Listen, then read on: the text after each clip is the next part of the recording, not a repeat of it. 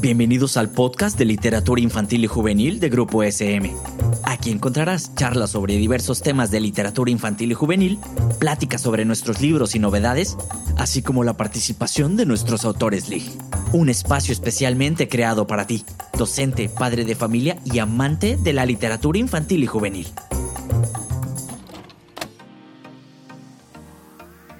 Hola, bienvenidos al podcast de literatura infantil y juvenil de Grupo SM México. Yo soy Juliana Alcántara y estoy muy contenta de estar esta nueva temporada con ustedes. Estoy muy entusiasmada porque hoy tendremos una conversación con el autor Javier Peñalosa sobre su libro El Recreo, un libro de poesía para niños. Javier Peñalosa nació en la Ciudad de México pero pudo haber nacido en Egipto. Desde que era chico disfrutaba mucho las historias. Su papá les leía libros a él y a su hermana Ana antes de dormir. También le gustaba inventar cuentos que le dieran risa a su mamá y a sus primos. Tiene más de 20 primos del lado de su mamá y 14 del lado de su papá. Además de inventar y contar historias, a Javier le gusta subirse a los árboles, bailar con Catalina, reír, conocer lugares nuevos, estar debajo del agua y ver a sus amigos. Bienvenido Javier, me da mucho gusto que estés con nosotros. ¿Cómo te encuentras el día de hoy? Muchas gracias, estoy muy contento de estar aquí y de estar saludando a todo el público que tiene. Pues muy bien, hoy, eh, hoy precisamente vamos a hablar sobre el recreo. Un libro que a mí particularmente me ha gustado mucho porque es un libro de poesía. Pero no solo es un libro de poesía, es un libro de poesía para niños. Entonces, vamos a hablar un poquito sobre él, queremos, tenemos muchas dudas, queremos saber muchas cosas. Entonces, para iniciar, durante esta escritura del recreo, ¿Qué fue lo más difícil o lo más complejo de escribir eh, poesía para niños, ¿no? Para este público infantil específicamente. Eh, pues la verdad es que sí me costó trabajo, pero más que trabajo me dio mucha alegría. Me divertí muchísimo escribiéndolo y fui muy feliz. Fui tan feliz como, como en el recreo. Y yo creo que la poesía se parece mucho a la infancia porque está llena de asombro. Entonces todo, cuando, o sea, cuando yo era niño me acuerdo que todo me asombraba mucho y todavía por suerte. Y creo que en la poesía pasa lo mismo, ¿no? Como que redescubres cosas o te hace ver ciertos momentos o aspectos de tu vida como con un nuevo lente y eso fue como lo más lindo y el reto más grande que tuve también. Gracias. El recreo. El recreo. En tu opinión, ¿por qué el recreo es tan importante para los niños? O sea, ¿qué cosas son las que suceden ahí que nos hacen que sean tan entrañables? O sea, ¿por qué el recreo? Bueno, la verdad es que para mí el recreo era lo mejor de ir a la escuela. O sea, cuando iba a la escuela estaba esperando desde el principio a que sonara la campana para salir al recreo, porque es en ese espacio en el que estás jugando donde puedes conocer mejor a tus amigos, donde haces amigos, donde te peleas, donde te caes, donde juegas, donde inventas. Y para mí pues eso es lo mejor de ir a la escuela. O sea, claro, había clases que me fascinaban y cosas que me encantaba aprender, pero la hora del recreo, la hora de jugar y de ser libre y de correr y de gritar y de descubrir cosas, era pues la mejor. Y creo que es muy importante justo por eso, porque es como un espacio dedicado al juego, ¿no? Y yo creo que el juego es muy importante porque nos permite como que explorar, divertirnos, inventar, hacernos preguntas y todo eso es tan importante como las clases en la vida para mí. Y que justo coincido mucho contigo porque haciendo como memoria en estos momentos, ¿qué es lo que llegabas a decir a casa, no, mamá, después del colegio? En el recreo estuve jugando a el avión con mis amigas, o sea, todo siempre remontaba como a ese punto. No podía faltar, eh, quizá en la conversación, ¿no? De, de cuando llegabas del colegio, esa parte del recreo.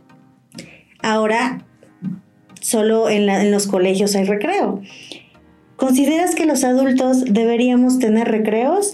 Eh, es decir, permitirnos jugar más, incluso con las palabras, ¿no? Como es el caso de, de, la poesía. Sí, yo creo que sí. O sea, yo creo muchísimo en el juego, ¿no? O sea, en acercarse a las cosas desde un lugar no serio, ¿no? Porque a veces cuando te tomas muy en serio las cosas, eh, o tienes miedo, o eres más cuadrado, o no te permites eh, hacer una locura o divertirte.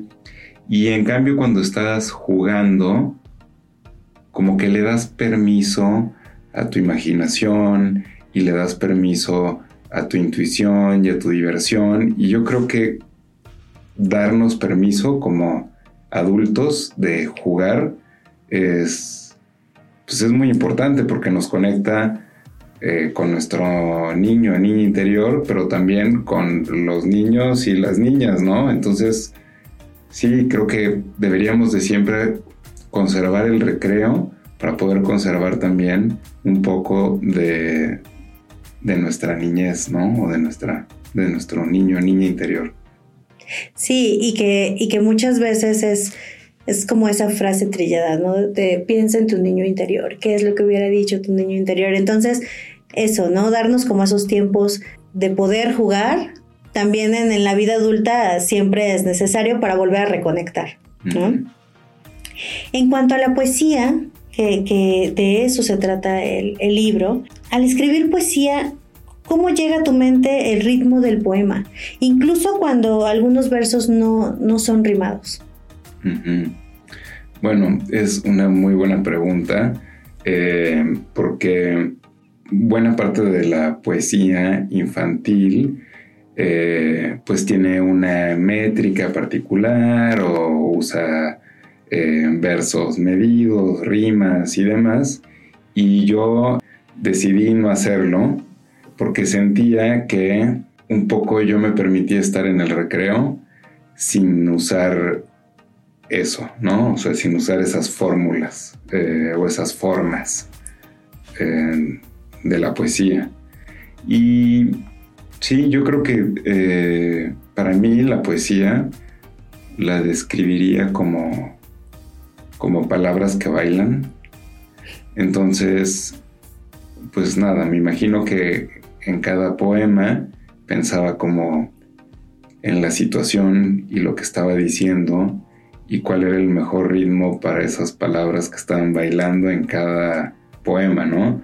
O sea, si era un ritmo así muy, muy veloz o un ritmo más tranquilo o rock and roll o... Y entonces dependiendo de la situación y del poema y de lo que decía, yo buscaba en mi interior ese ritmo. Y que al, al final, digo yo, hablando como lectora, al ir leyendo la poesía que está en tu libro, se va sintiendo el ritmo, ¿no? O sea, creo que, justo logra como conectar eso. Entonces, un poema que puede tratar de amor, entonces es como más romántico, ¿no? Pero entonces también está el juego, la travesura, eh, experimentas como todos esos ritmos cuando vas leyendo, ¿no? Hablando desde este lado lector. Hablando de, del libro, eh, ¿me podrías decir cuál es tu, poema favorito? Mm, está muy difícil. Todos me gustaron mucho. Eh, porque todos me recordaban a un momento de mi vida o de mi infancia o de mis amigos que, que recuerdo con mucho cariño. Entonces hay un poema eh, de una niña en un pasamanos que me recuerda mucho a mi hermana, entonces me encanta. Después hay un, hay un poema de un niño que se hace muchas preguntas y me hace pensar en mi amigo filósofo. Eh, Y después, pues nada, está lleno como de personajes de mi vida y de mi infancia, de momentos que yo viví. Hay uno de una palomilla que se queda en el salón y me acuerdo del día que nos pasó eso en el recreo. Eh, entonces está difícil, está difícil escoger. Todos me gustan mucho. Hay un poema de amor que le dediqué a, mi esposa. Entonces, todos son eh, significativos para mí. Todos me gustan mucho. Un pedacito de ti. Sí. ¿Nos podrías leer uno? Sí, claro. A ver, les voy a leer La canasta de Fernanda. Esta canasta es para los que piensan que una niña no tiene puntería. Bota y bota la pelota naranja y parece que la atrapa Gustavo, pero como un relámpago la roba con ambas manos Fernanda. Es pequeña y veloz como una liebre y cuando corre salta, salta el vestido, salta la coleta que amarra su melena y salta también la porra en la grada. Vamos, Fernanda, vamos. Miguel se le para enfrente y la tapa. Pásala aquí, Fernanda, grita a un lado Rodrigo. Pero ella hace velozmente un giro y va que vuela hacia el aro contrario. Vamos, Fernanda, vamos.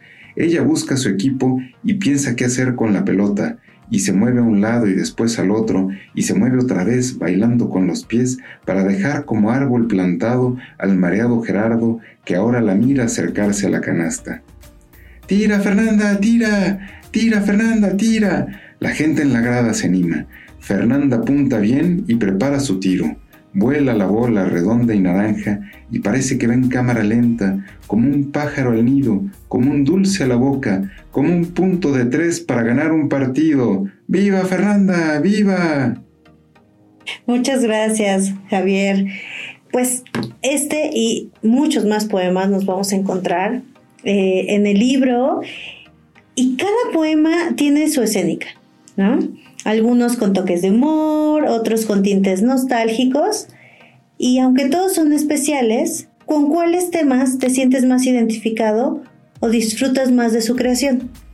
Ok.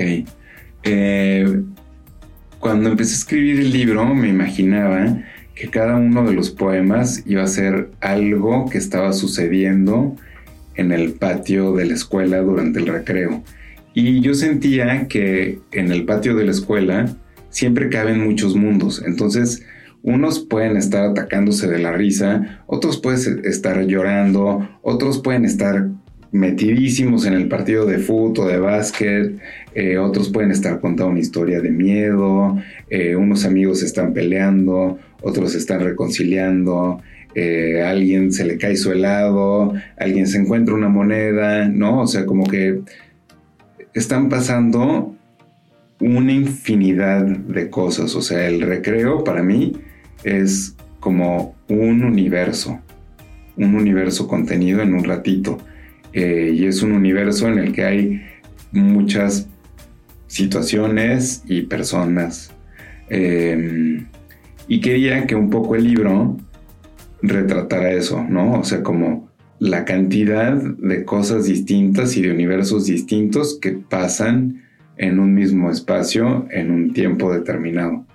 Eh, entonces, pues los temas son tan variados como el recreo, ¿no? Y pues la verdad es que con todos me identifico.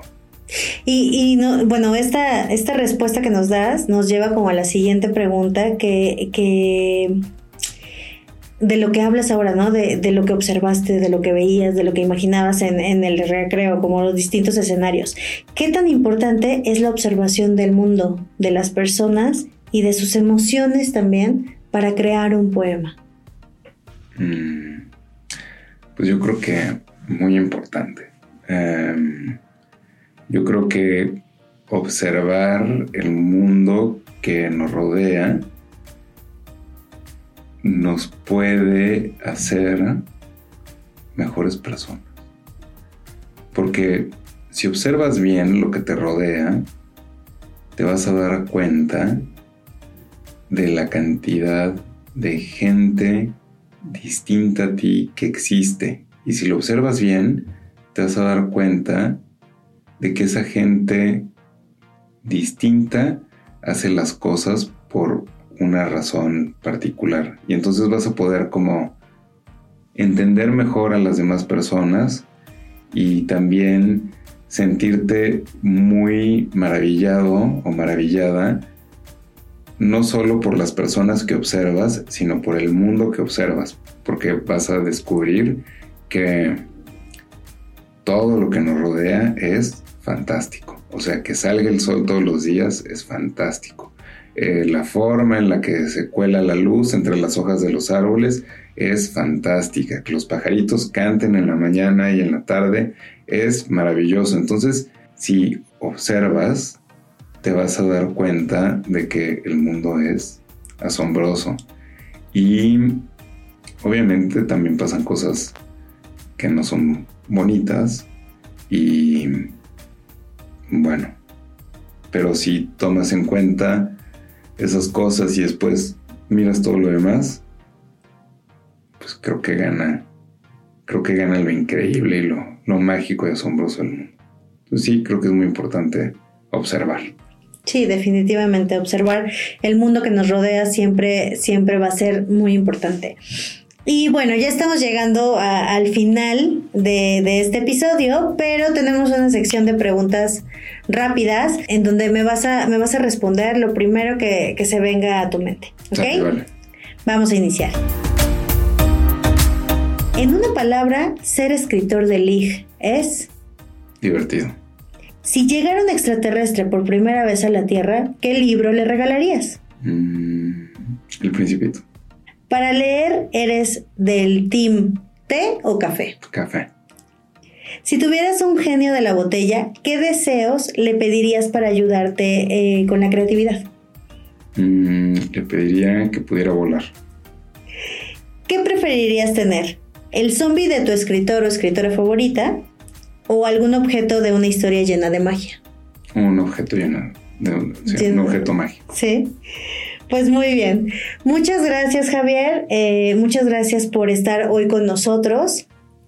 Ha sido un placer hablar sobre el recreo. Eh, muchas gracias a todos ustedes por acompañarnos en un episodio más. Eh, les recomendamos ir directamente a su librería, adquirir el recreo. Está en la colección de poesía de SM México. Muchas gracias y nos vemos en la próxima. Hasta luego. Esto fue un podcast producido por Grupo SM. No olvides suscribirte al programa para que no te pierdas ninguno de los episodios. Síguenos en nuestras redes sociales y nos vemos en la siguiente ocasión.